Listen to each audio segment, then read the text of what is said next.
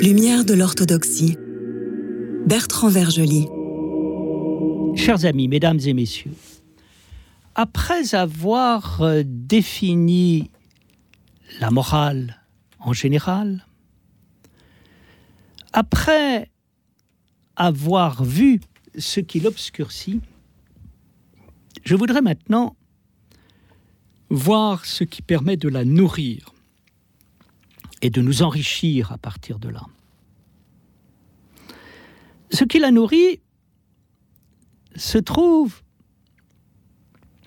dans l'histoire même de la morale. L'histoire même de la morale montre que celle-ci a évolué en partant des coutumes pour aller vers la morale antique de la nature, puis la morale moderne de l'homme et enfin la morale contemporaine de la déconstruction. Au départ, la morale est quelque chose de très concret qui renvoie à l'expérience que nous avons de la morale. L'expérience que nous avons de la morale, c'est une expérience sociale où est morale la règle qui est dictée par la société. On peut faire beaucoup de critiques à l'égard de cette vision de la morale, mais il n'empêche que c'est ainsi qu'elle se présente à nous. Qui est-ce qui nous a parlé de morale en premier? Ben, Ce sont d'abord les autres qui nous signifient euh, ce qu'il est bien de faire et euh, ce qu'il n'est pas bien de faire. Et donc, euh, la morale s'enracine dans ce qu'on peut appeler l'habitus social. L'habitus social, c'est ce qu'on peut appeler la coutume. Et qu'est-ce que c'est que la coutume? Ben, La coutume, au départ, c'est euh, une règle d'action collective jugée bonne qu'on a pris l'habitude de faire et euh, de répéter. Et par là même, c'est ce qui devient un professeur de morale permanente. Qu'est-ce qui nous permet d'agir? Ben, Ce qui nous permet d'agir, c'est de suivre les coutumes de la société dans laquelle nous vivons, et lesquelles coutumes euh, perdurent à travers le temps parce qu'elles sont bonnes. Mais nous avons comme coutume, par exemple, de nous réunir à Noël. Alors pour les uns, la réunion de Noël a une signification religieuse, pour d'autres pas. Mais finalement, qu'est-ce qui est bien dans la réunion familiale de Noël? C'est que au moins une fois par an, tout le monde se réunit et euh, pendant un moment, euh, eh bien, euh, se réconcilie autour d'une bonne table et dans la lumière d'une chaude soirée d'hiver. Et il y a là quelque chose de merveilleux, et c'est bien qu'il y ait cette coutume. On dit que la fête devrait être libre et pas imposée si on attendait la liberté de la fête pour qu'il y ait des fêtes, il n'y aurait jamais de fête. Qu'est-ce qui fait qu'il y a des fêtes? C'est que justement, à un moment, il nous est dit, eh bien maintenant tu vas euh, te réjouir, vous allez tous vous réunir, vous allez vous faire des cadeaux des uns aux autres et vous allez être dans l'harmonie et la paix de cette belle soirée qu'est la soirée de Noël. La coutume, c'est... Euh, ce qui permet aux sociétés traditionnelles de vivre. Les sociétés traditionnelles, qui sont des sociétés qui cherchent avant tout à se conserver, ont des coutumes très fortes. Mais ça se transmet aussi aux sociétés modernes. Et il est intéressant de voir que les sociologues, pour comprendre le fonctionnement de la société, ont gardé l'idée de la coutume. Pour Pierre Bourdieu, l'habitus est fondamental pour comprendre euh, le fonctionnement de la société. Bien sûr, l'habitus peut être euh, aliéné, et nous allons le voir. Mais l'habitus est d'abord pratique et structurant. Il permet à une société de se retrouver autour d'un certain nombre de règles et de rites. La coutume est positive jusqu'au moment où elle cesse de l'être. Quand est-ce qu'elle cesse de l'être? Elle cesse de l'être quand, à un moment, on l'utilise pour justifier l'injustifiable. Par exemple, une chose est la coutume sous la forme de la fête qui permet de se réunir, mais une autre des coutumes particulièrement violentes. Je pense euh, ici à des pratiques qui se font dans le Sahel à propos des jeunes filles sur le mode de l'excision ou de l'infibulation.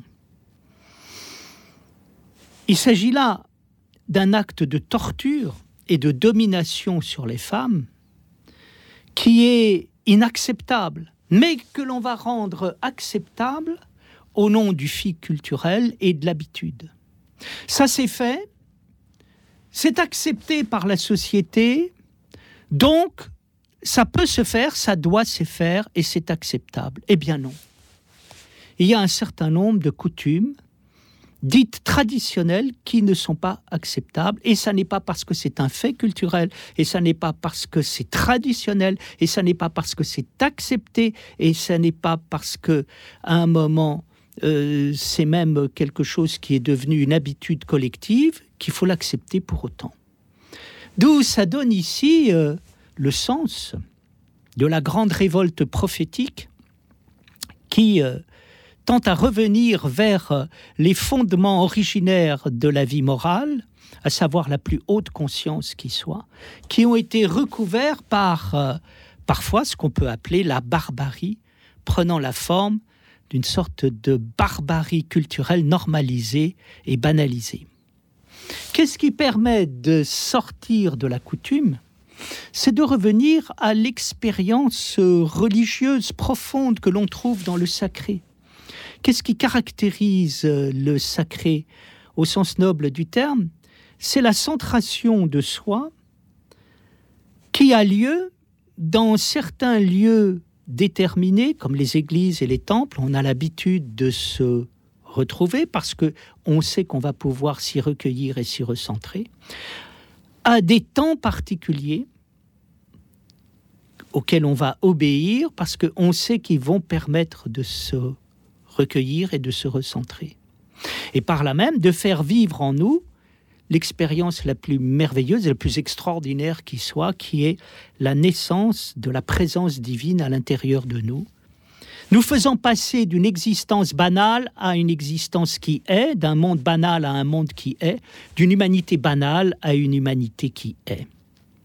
Et là, nous allons vivre des habitudes, nous allons vivre des coutumes, mais sur un plan transcendé et transfiguré, qui est celui du recueillement, et pas simplement du repli conservateur, parfois souvent même apeuré. Nous allons pouvoir vivre des habitudes créatrices et éclairantes. Mesdames, Messieurs, chers amis, j'ai le plaisir et l'honneur, en ce mois de décembre, de recevoir un nouvel invité, Alexis Chrysostalis, qui est professeur d'histoire byzantine à l'Institut catholique de Paris, mais aussi un animateur éminent d'une émission orthodoxe sur France Culture. Cher Alexis, c'est avec beaucoup de plaisir que je vous reçois et euh, je suis heureux d'ouvrir nos entretiens avec euh, ce que vous allez nous dire sur ce que vous faites, à savoir l'histoire byzantine. Qu'est-ce que l'histoire byzantine? Éclairez-nous. Merci pour l'invitation, cher Bertrand. Alors, l'histoire byzantine, oui, bien sûr, c'est un, je dirais, une partie de l'histoire médiévale. C'est comme ça qu'on la présente et c'est comme ça qu'on la travaille à l'université. Pour ma part, j'ai le plaisir ces dernières années de travailler à la faculté des lettres de l'Institut catholique de Paris et, donc euh, évidemment euh, de partager avec des collègues euh, occidentalistes cette partie de l'histoire que l'on appelle l'histoire médiévale. Alors qu'est Byzance? L'empire byzantin n'a jamais existé en fait, hein, c'est l'empire romain. Les Byzantins s'appelaient toujours romains, leur empereur était couronné comme tel, et jusqu'à la fin, jusqu'au XVe siècle, Et en fait, leur culture aussi, c'est la volonté de prolonger ce monde romain antique qui, à travers Byzance, va vivre avec évidemment des, changements et des, des adaptations jusqu'au XVe siècle.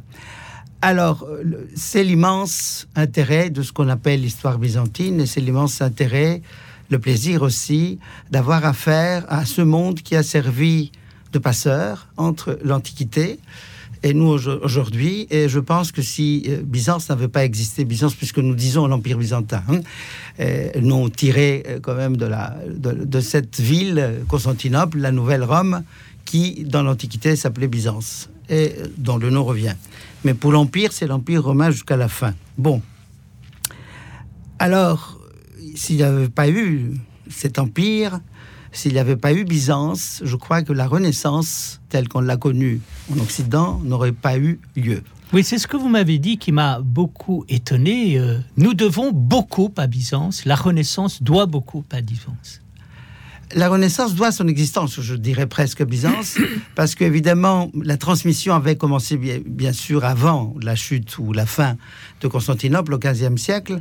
Et nous avons, il y a des livres aussi merveilleux à lire. Hein. Il y a un livre de Sylvain Guggenheim, par exemple, qui s'appelle La gloire des Grecs, qui euh, reprend tous les échanges qu'il y a eu, mais pour les siècles précédents, si vous voulez, euh, entre l'Empire byzantin et euh, l'Occident.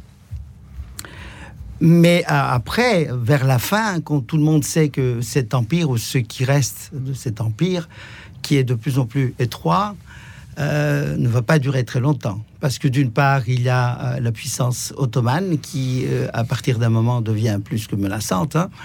Et de l'autre côté, il y a un Occident qui, pour des raisons surtout religieuses, ne peut pas être là vraiment ou ne veut pas être là pour essayer de euh, d'interdire justement la fin de ce monde. Donc la fin va arriver en 1453 avec la chute de Constantinople. Mais donc toute cette dernière période, qui est une période aussi, le XIVe siècle surtout évidemment, de floraison des arts, de la pensée, de, la pensée théologique évidemment par excellence, avec les icasmes, avec Palamas, tout ça, mais aussi euh, du monde intellectuel. Et il y a beaucoup d'intellectuels byzantins qui font le voyage, qui partent en Occident. Parfois ils reviennent, parfois pas, et ils amènent avec eux des livres. Et ces livres sont les livres importants qui sont toujours dans les grandes bibliothèques euh, du monde occidental, dont Paris, qui a une des plus grandes collections de manuscrits grecs de par le monde. C'est à peu près 5000, je crois, euh, manuscrits, sur 50 000 à peu près manuscrits grecs qui existent actuellement. Donc vous voyez, Paris est une place extraordinaire pour ça. Et c'est grâce à cet échange, c'est grâce à cette passation, je dirais, très lente qui se fait euh, pendant le 14e et surtout le 15e siècle et qui va continuer après, quand les érudits et leurs livres passent en Occident, que la Renaissance va quand même c'est là-dessus qu'il va s'appuyer pour euh, donner euh, le résultat que l'on sait. Alors qu'est-ce qu'il y a dans ces livres qu'ils apportent en Occident? Bah, il y a en grande partie, et c'est ce qui intéresse les Occidentaux surtout, la sagesse antique. D'accord. La tradition. les philosophes grecs. Les philosophes grecs, euh, le théâtre grec aussi, mhm. c'est très important. Puis évidemment, il y a plein d'autres ouvrages scientifiques aussi. Il y a Hippocrate, par exemple, et il y a des, livres comme ça. Et puis évidemment, il y a beaucoup de livres, je dirais, théologiques ou de livres qui ont trait à la religion, ce qui intéresse moins les Occidentaux, évidemment. Euh, mais on va avoir aussi, il y a aussi certains livres qui sont très beaux parce que ils sont merveilleusement bien décorés. Il y a des enluminures euh, merveilleuses. Et il y a quelques exemplaires comme ça. Il y a le fameux Psautier de Paris, par exemple, qui est un livre qui a des, euh, peintures merveilleuses euh, dedans et qui a dû être fait pour un empereur euh, byzantin. Il y a quelques exemplaires qui fascinent par leur beauté déjà, la, beauté de l'objet. Mais il y a surtout ceux qu'ils contiennent. alors évidemment, cet héritage a été mal compris, je crois oublié. Et surtout parce qu'à partir d'un moment, l'histoire, les historiens modernes ont considéré Byzance comme une période seulement de décadence, la décadence du monde antique. Hein. surtout l'historien anglais euh, Gibbon qui a fait euh, justement et qui a eu une vision extrêmement négative sur, le, sur cet héritage byzantin. Et ce qui a fait que Byzance est devenu euh, un lieu exotique, si vous voulez, dans l'esprit de beaucoup de gens, un, lieu presque folklorique certaines fois, je dirais, en tout cas toujours une connotation un peu négative, un lieu de luxure, un, lieu de quand même difficile à, à comprendre par le monde occidental. Et il a fallu des travaux euh, plus tardifs, si vous voulez. Et euh, heureusement, le XXe siècle nous a donné quelques byzantinistes, euh, et la France, on a eu beaucoup, quelques byzantinistes qui ont contribué beaucoup à ce que l'on découvre, on redécouvre d'abord la richesse byzantine, et puis je dirais aussi ce qu'on lui doit. Est-ce qu'on a encore des traces aujourd'hui dans l'Église orthodoxe de Byzance, ou est-ce que c'est complètement oublié? Écoutez, on a beaucoup, énormément de traces dans l'Église orthodoxe, c'est plus qu'évident. Euh, on a des traces ailleurs aussi. Hein. S'il y a, le droit romain est passé en Occident, c'est grâce aux grands travaux de Justinien, cet empereur du VIe siècle, qui a d'un côté codifié tout le droit existant et d'autre part euh, organisé les études de droit, ce qui est quand même fascinant. Et ça a été repris à partir du XIIe siècle en Occident. Et cet élément donc euh, est toujours vivant. Puis il y a évidemment, comme vous dites, l'Église orthodoxe qui euh, en est un, support, je dirais, euh, tout à fait naturel, la continuité de ça dans ce monde post-byzantin. L'orthodoxie, évidemment, d'expression hélène, euh, grecque, garde peut-être le plus de, traits de ça, parce qu'il y a les textes déjà qui datent de cette époque-là et qui sont toujours chantés dans la langue d'origine. Mais il y a plein d'autres églises orthodoxes d'expression arabe, par exemple, ou dans les Balkans, qui, qui se prévalent de cette, euh, de cette tradition. On peut dire aussi quand même le legs extraordinaire du chant byzantin.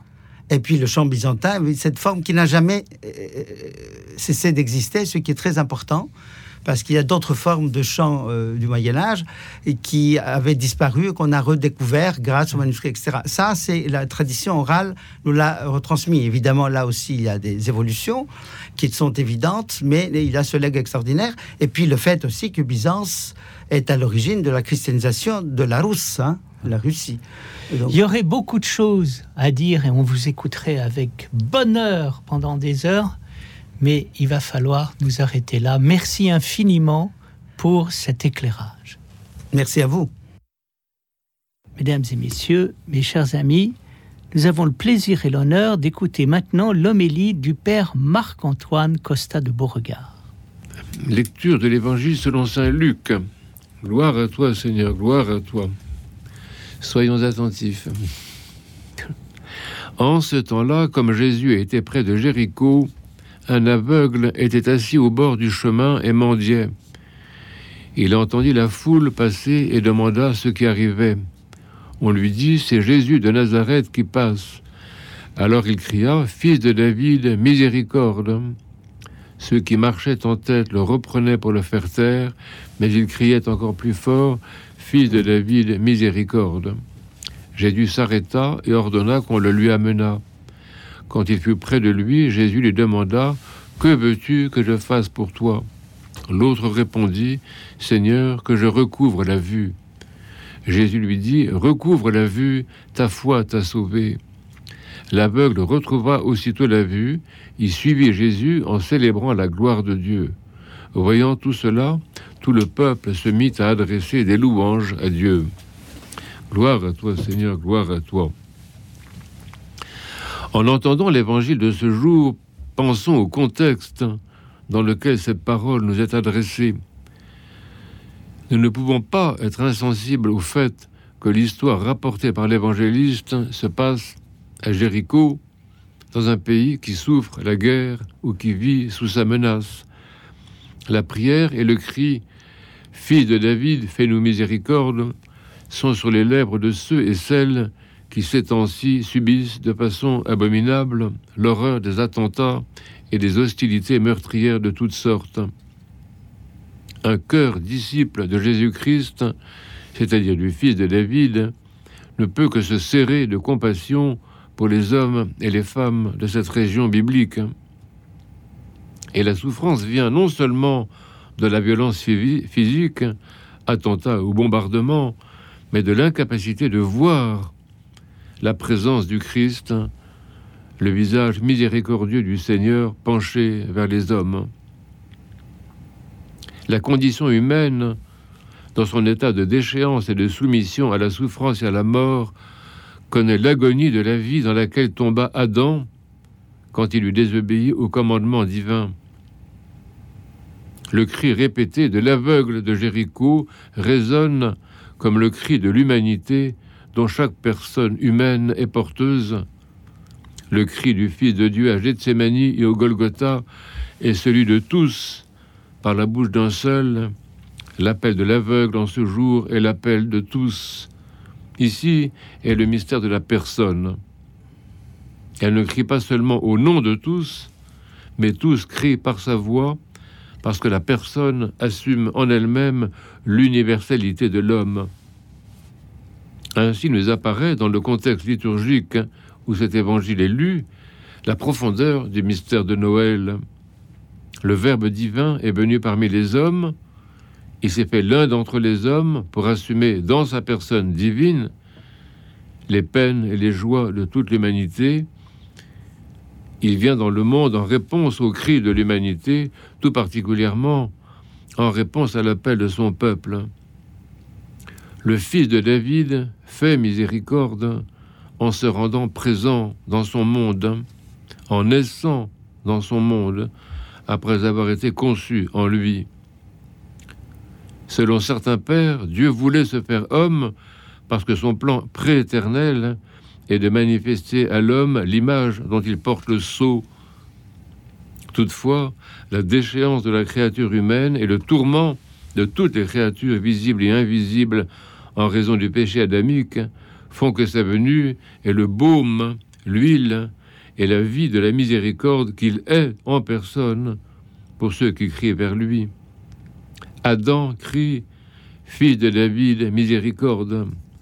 Adam, qui a vu le Seigneur au paradis, veut recouvrer la vue et reconnaître dans la condition qui est maintenant la sienne la présence miséricordieuse de son Seigneur. Adam, qui supplie aujourd'hui avec larmes, est exaucé. Il retrouve aussitôt la vue. Il suit Jésus, le Verbe fait homme. Il célèbre la gloire de Dieu et par lui tout le peuple se met à adresser des louanges à Dieu. Nous voyons avec l'optique que nous donne le Créateur, et nous aussi, nous pouvons voir son visage aimant, le célébrer et animer la vie liturgique de l'Église. Croyons-le, notre connaissance personnelle du Christ génère un vaste épanchement de grâce dans toute l'humanité dont nous sommes porteurs en tant que personnes. Sachons que la rencontre mystique qui rend la personne apte à voir le Christ a des répercussions à l'intérieur même de l'humanité. Ce que vit chacun, toute l'humanité le vit en lui. Les saints le disent. Par un être humain, le péché est entré dans le monde et par le péché la mort. Par une seule personne, ceux qui sont dans les ténèbres peuvent être vivifiés. D'un côté, la personne divine du Verbe apporte à Noël la connaissance parfaite du Père et la perfection de l'humanité. De son côté, chaque personne humaine, vous, moi, lui, elle, peut, en réponse, s'ouvrir à cette lumière et la propager de l'intérieur à toute la communauté des baptisés et par eux à l'humanité entière. En l'aveugle crient tous les hommes, et par lui tous reçoivent lumière, vie et vérité. Telle est l'actualité du Saint Évangile.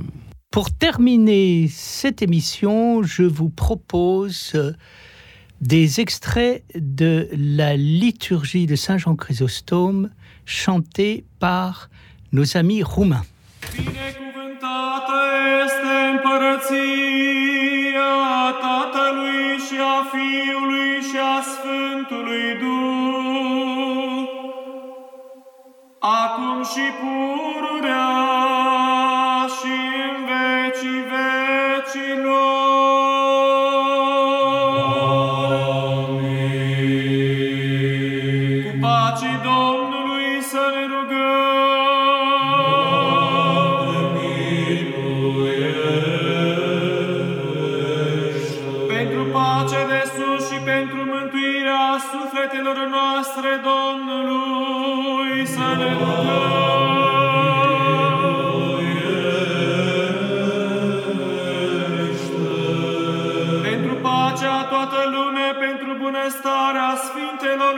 Blessed be saved.